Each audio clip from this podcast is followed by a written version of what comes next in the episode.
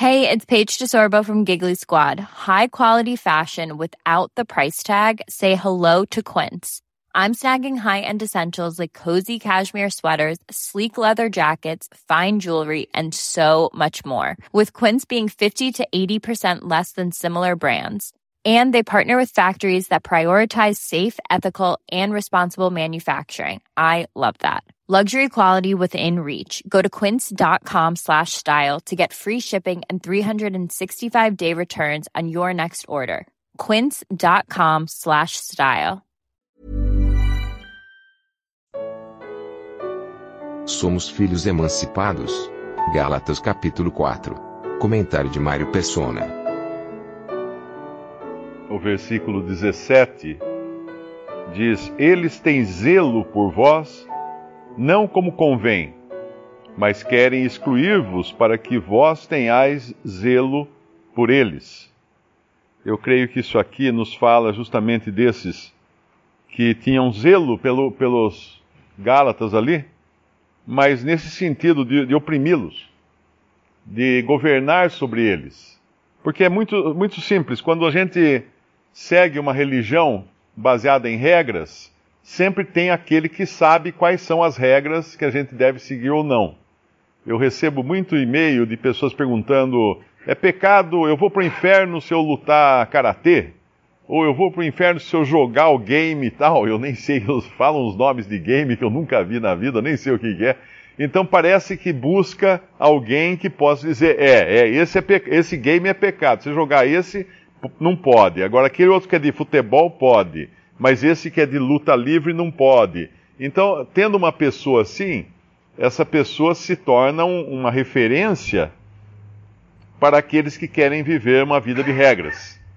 E para o que é a referência, para o que vai dizer pode e não pode, ele para ele é muito conveniente ter esse poder, porque ele mantém de certa forma escravizados aqueles que o seguem. Mas uma coisa importante de entender é que o cristão, ele não tem ninguém acima dele, considerando agora uh, a lei, por exemplo, ou algum legislador no sentido da lei, mas ele tem um pai. Ele agora tem um pai, ele é da família de Deus, ele é nascido de novo, ele foi feito nova criação em Cristo, ele recebeu, como a gente já, já ouviu aqui, o DNA o DNA de Deus agora, se examinar um crente em Cristo, ele tem DNA divino. Não que ele seja um Deus, mas ele recebeu uma vida que veio de Deus, uma vida que é divina, uma vida que é eterna. Por que fala que nós temos vida eterna? Não é que é uma vida que nunca mais vai acabar, é uma vida que nunca começou. Ela não tem começo, não tem fim, é uma vida que só pode ter vindo de Deus, porque Deus é eterno e Deus habita na eternidade. Então, um salvo por Cristo, ele é um filho de Deus, mas é muito mais do que um filho de Deus no, no, na concepção que a gente às vezes pensa em termos de adoção humana. Uh, ah, eu adotei um filho, agora é meu filho tal. É muito mais, porque ele tem vida agora. Ele fez uma transfusão de vida. Ele recebeu uma transfusão de vida divina em si. Por isso que ele tem uma nova natureza agora. Tem a velha natureza ligada à sua carne e a nova natureza, que é aquela que ele vai levar junto consigo para toda a eternidade. E então fica muito claro que se eu tenho um pai, eu não estou mais sujeito a umas regras de um tutor. Porque a lei servia como tutor, ou como ama seca, como babá, até que chegasse a plenitude dos tempos. Que eu acho que é falado em algum lugar aqui dessa plenitude, se não me engano. É, no versículo 4 mas vindo a plenitude dos tempos, Deus enviou seu filho, nascido de mulher, nascido sobre a lei, para remir os que estavam debaixo da lei, a fim de recebermos a adoção de filhos. Essa plenitude dos tempos a gente podia ler da seguinte maneira: mas vindo a maioridade dos tempos, porque essa adoção que nós recebemos, que é uma filiação, na verdade, nos tornamos filhos de Deus pela fé em Cristo Jesus, ela, ela é, é, nós nos tornamos, tornamos filhos no sentido amplo da palavra, maiores de idade. Um cristão é um filho emancipado. Isso que é interessante entender. O cristão é filho emancipado. Ele, ele já tem todas as regalias e privilégios que tem um filho que é maior de idade, tem 21 anos de idade, por exemplo, o filho tem tudo. O que é do pai é dele, ele é herdeiro legal daquele pai, todas, então é tudo, tudo pertence a ele. Quando Paulo fala lá em 1 Coríntios capítulo, capítulo 1, ou é capítulo 3, esqueci agora, uh, mas vós, uh, mas tudo é vosso, que ele fala. Uh, talvez a gente possa procurar o versículo. É 1 Coríntios é 1 Coríntios 3, versículo 21. Portanto, ninguém se glorie nos homens, porque tudo é vosso. Seja Paulo, seja Apolo, seja Cefas, seja o mundo, seja a vida, seja a morte, seja o presente, seja o futuro, tudo é vosso. E vós de Cristo e Cristo de Deus. Então é, é muito grande isso que nós recebemos quando nos tornamos filhos de Deus, somos feitos filhos de Deus. Passamos a ser co-herdeiros com Cristo. De quê? O que é de Cristo? É só pensar assim: o que pertence a Cristo? O universo pertence a Cristo. Todas as coisas pertencem a Cristo. E o, o salvo por Cristo é um herdeiro e co-herdeiro com Cristo. Mas voltando lá em, em, em Gálatas capítulo 4, um outro detalhe interessante é, no versículo 1 ele fala, né? Digo, pois, que todo o tempo em que o herdeiro é menino, em nada difere do servo, ainda que seja senhor de tudo. Por isso que fala que tudo é vosso. Uh, se a gente for lá em Romanos, capítulo 8, versículo 14. Porque todos os que são guiados pelo Espírito de Deus, esses são filhos de Deus porque não recebestes o espírito de escravidão, para outra vez estardes em temor, mas recebestes o espírito de adoção de filhos, pelo qual clamamos Abba, Pai. Então não faria qualquer sentido agora um filho de Deus ser guiado pela lei ou por leis, porque ele é guiado pelo Espírito de Deus. E aí no versículo 16, o mesmo Espírito testifica com o nosso espírito que somos filhos de Deus. E aqui tem um detalhe interessante. No versículo 17 vai falar: se somos, se nós somos filhos, somos logo herdeiros também, herdeiros de Deus e co-herdeiros de Cristo. Se é certo que com ele padecemos, para que também com ele sejamos glorificados. E é interessante que existe uma distinção, o apóstolo Paulo faz uma distinção entre o versículo 14 e o 16, que na nossa tradução ela, ela falha, porque nos dois casos ele está falando aqui são filhos de Deus. Mas no original não é filho de Deus que está dizendo nas duas, nas duas instâncias aqui. Se a gente pega a versão do Darby, no versículo 14 diz efetivamente filhos de Deus. Todos que são guiados pelo Espírito são filhos de Deus. E, e quando fala filhos, Nesse sentido, né, eu não lembro qual é a palavra grega aqui para isso, mas é diferente. É filho no sentido de emancipado. Mas quando fala no versículo 16, a tradução do Darby fala We are children of God. É outra, é outra palavra no grego, e o Darby fez essa diferenciação na tradução. Porque children significa alguém nascido apenas. Alguém apenas nascido uh, de uma família ou de um pai. Ele é um, um nenê, por exemplo, é um children, seria crianças não emancipadas. Então dá, dá a entender que nós temos essas duas características, né? No momento em que nós recebemos, lá em, lá em, lá em João, capítulo 1, eu creio que o Darby também faz essa distinção. É, ele faz. João capítulo 1, versículo 12, ele usa essa palavra, children, e não filhos. Mas a todos quantos o receberam, deu-lhes o poder ou o direito de serem filhos de Deus, mas na, na tradução do Darby fala children of God, e, e que é no grego equivalente à natureza apenas recebida de Deus. Vamos distinguir as coisas assim. Uh, eu sou filho do meu pai, porque eu tenho o DNA do meu pai. Meu pai, Mário, que já faleceu, mas eu tenho o DNA do meu pai, eu sou filho dele. Porém, então eu seria a child, falando no inglês, né, do meu pai, porque eu sou descendente dele, mas eu sou filho do meu pai, porque as coisas do meu pai são minhas, por herança. Então, filho no sentido de herdeiro uh, emancipado. E children, onde aparece no, no, inglês a palavra children nesses versículos, é no sentido de filiação apenas, a gente pode falar apenas isso, né? Mas só, só para entender melhor. Apenas por ser descendente de. Então, nessa. Tendo isso em vista, nós voltamos lá para Gálatas e, e percebemos que tremenda posição é essa. Não, so, não somos a, apenas descendentes, filhos, no sentido de, de, de, termos a vida divina agora em nós, uh, por descendência de Deus, mas somos filhos emancipados. Somos herdeiros uh, emancipados, tendo inclusive uh, responsabilidades de filhos agora. Não apenas filiação, mas responsabilidades de filhos.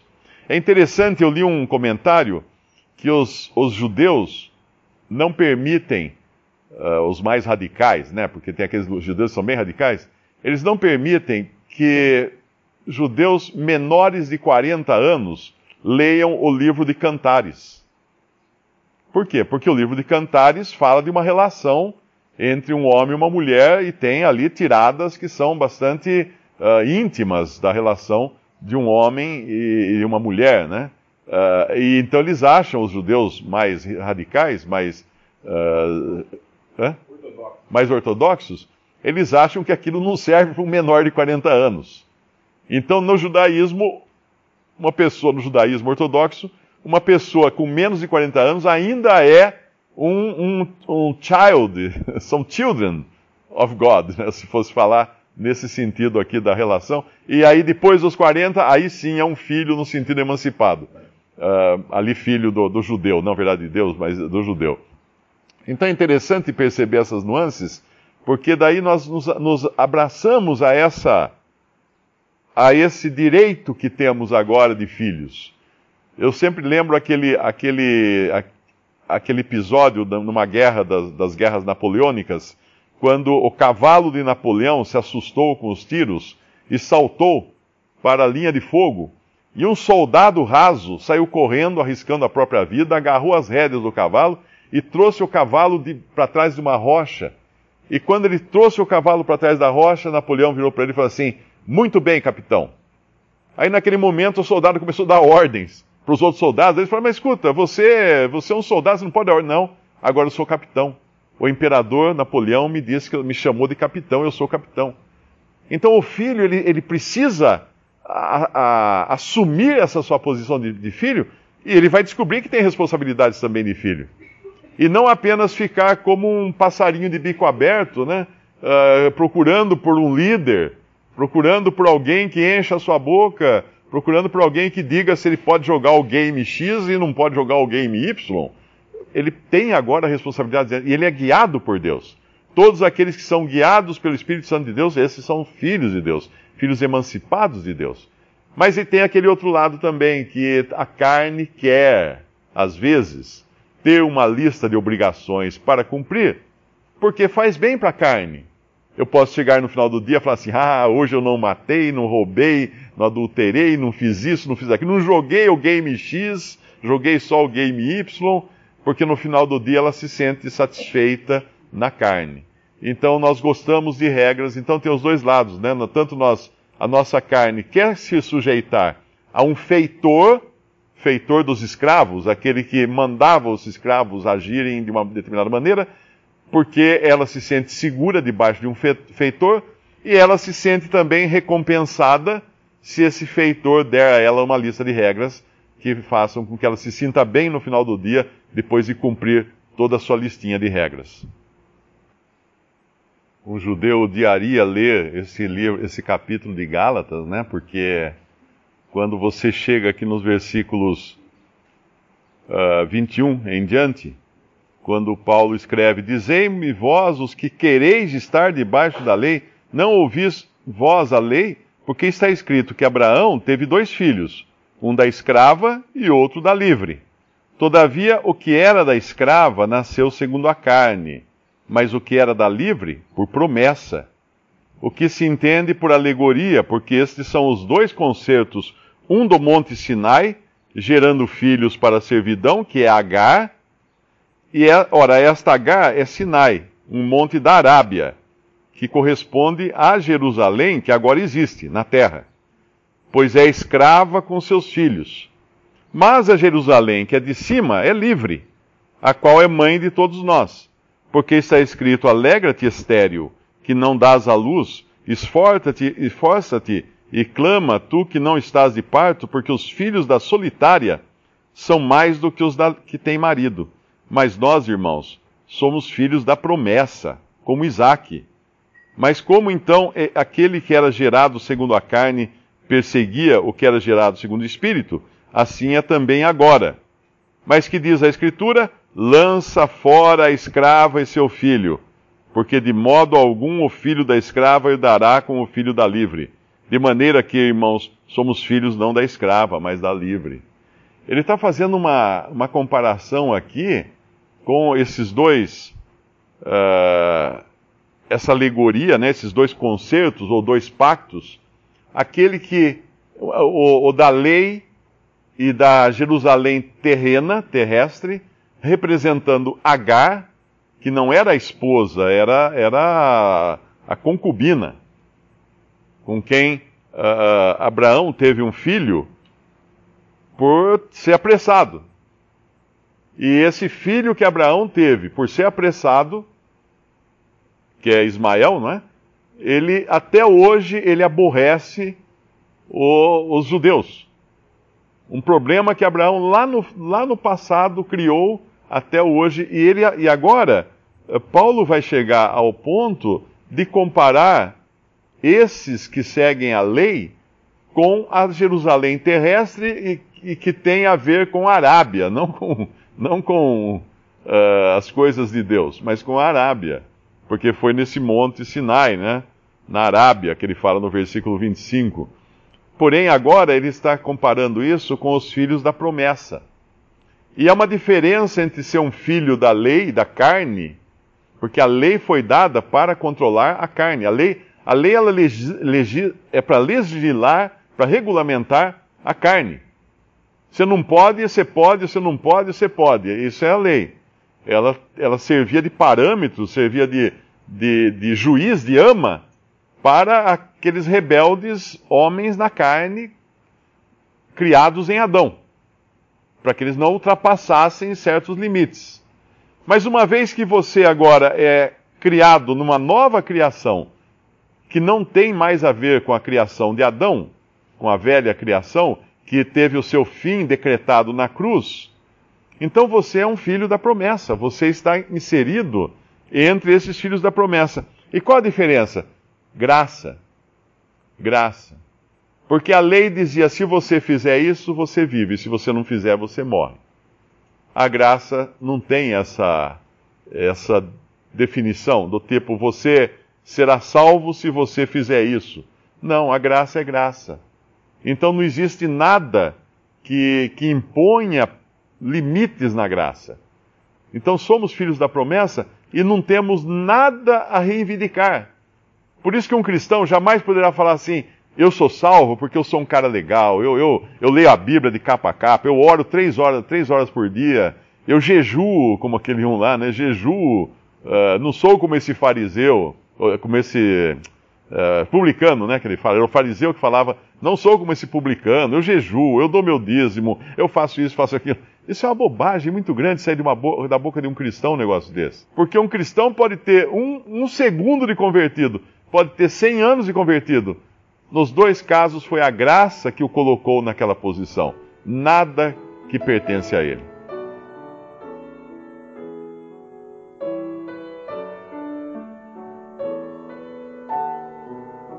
Visite respondi.com.br Visite também 3minutos.net.